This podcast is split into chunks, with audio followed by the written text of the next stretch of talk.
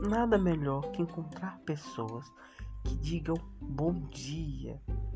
Pode ser o bom dia, boquinha fechada, sem muita vontade, ou bom dia, com muita vontade, com humor, sem humor, com preguiça, sem preguiça.